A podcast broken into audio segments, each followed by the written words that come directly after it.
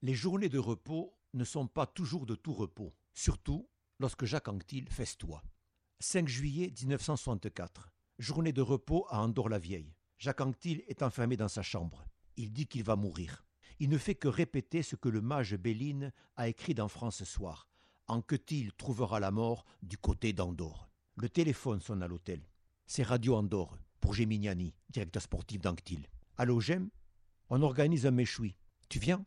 Je viens. Géminiani frappe à la porte de Jacques. Jacques, ça te dit un dégagement? Quel genre de dégagement? Un méchoui. J'arrive.